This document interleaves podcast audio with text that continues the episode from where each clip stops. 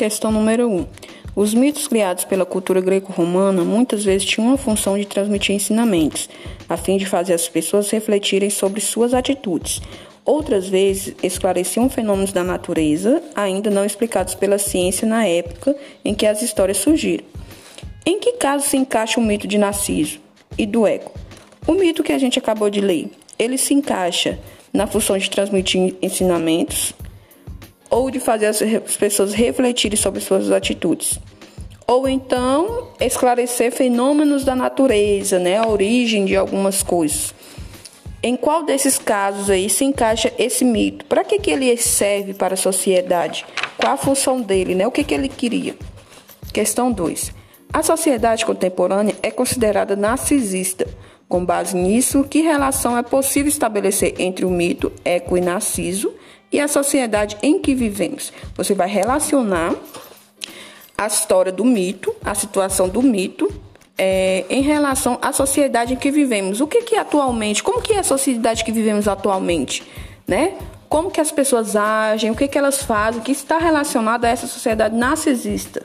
Irei passar um vídeo para vocês explicando o que que é narcisismo e assim vocês irão fazer essa comparação. 3. Nos mitos é comum a existência de personagens sobrenaturais, isto é, fora do comum, que realizam ações impossíveis para os seres humanos. No texto, quais são esses personagens? Cite dois exemplos. No mito Eco e Narciso, quais são os personagens sobrenaturais, né? Aqueles personagens que, que não existem, né? Fora do, do, do real humano. Cite dois exemplos aí. Cite dois personagens que fazem parte do, do mito, que são os personagens sobrenaturais. Questão 4. Em aos poucos foi definhando. O termo em destaque significa definhando. Significa o quê? A. Enfraquecendo. B. Dormindo. C. Apaixonando-se. Ou D. Fortalecendo-se.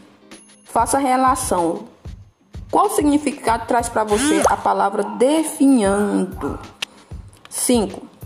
O trecho mas o jovem a olhou e evitou o abraço. Estabelece com as ideias que o antecedem uma relação de. Aí você vai reler a parte do, do texto que aparece esse trecho aí e relacionar o trecho que aparece antes com esse trecho. Qual é a relação que estabelece entre os dois? A. Finalidade. B. Comparação.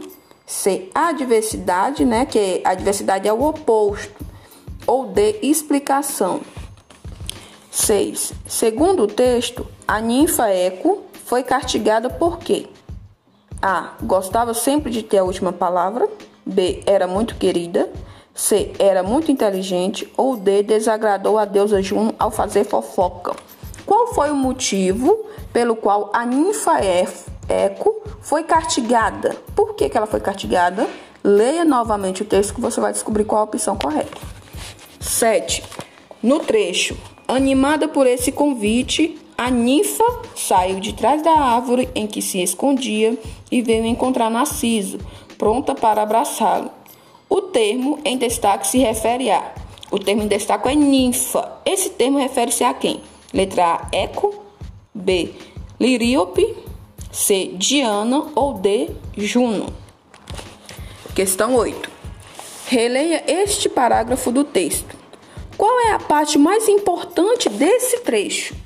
Qual é a parte mais importante, ou seja, que contém a informação principal dentro desse trecho aí do texto? Né? Você vai copiar para mim. Você vai ler todo esse trecho que começa. Um dia Narciso estava caçando até se desfez. Vai ler e analisar. Não, as informações principais que contém nesse parágrafo são essas. E vai copiar aí para mim a parte principal que você, leitor, analisou como principal.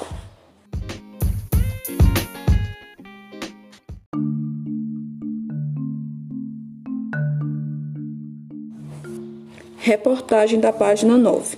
Foi o belo e vaidoso Narciso, personagem da mitologia grega, incapaz de amar outras pessoas e que morreu por se apaixonar pela própria imagem, que inspirou o termo narcisista, o conceito foi depois reinterpretado por Freud, o primeiro que descreveu o narcisismo como uma patologia. Nos anos 70, o sociólogo Christopher transformou a doença em norma cultural e determinou que a neurose e a histeria que caracterizavam as sociedades do século tinham dado lugar ao culto ao indivíduo e à busca fanática pelo sucesso pessoal e o dinheiro. Um novo mal dominante. Quase quatro décadas depois, ganhou força e teoria de que a sociedade ocidental atual é ainda mais narcisa este comportamento parece expandir-se como uma praga na sociedade contemporânea, e não só entre os adolescentes e jovens que inundam as redes sociais.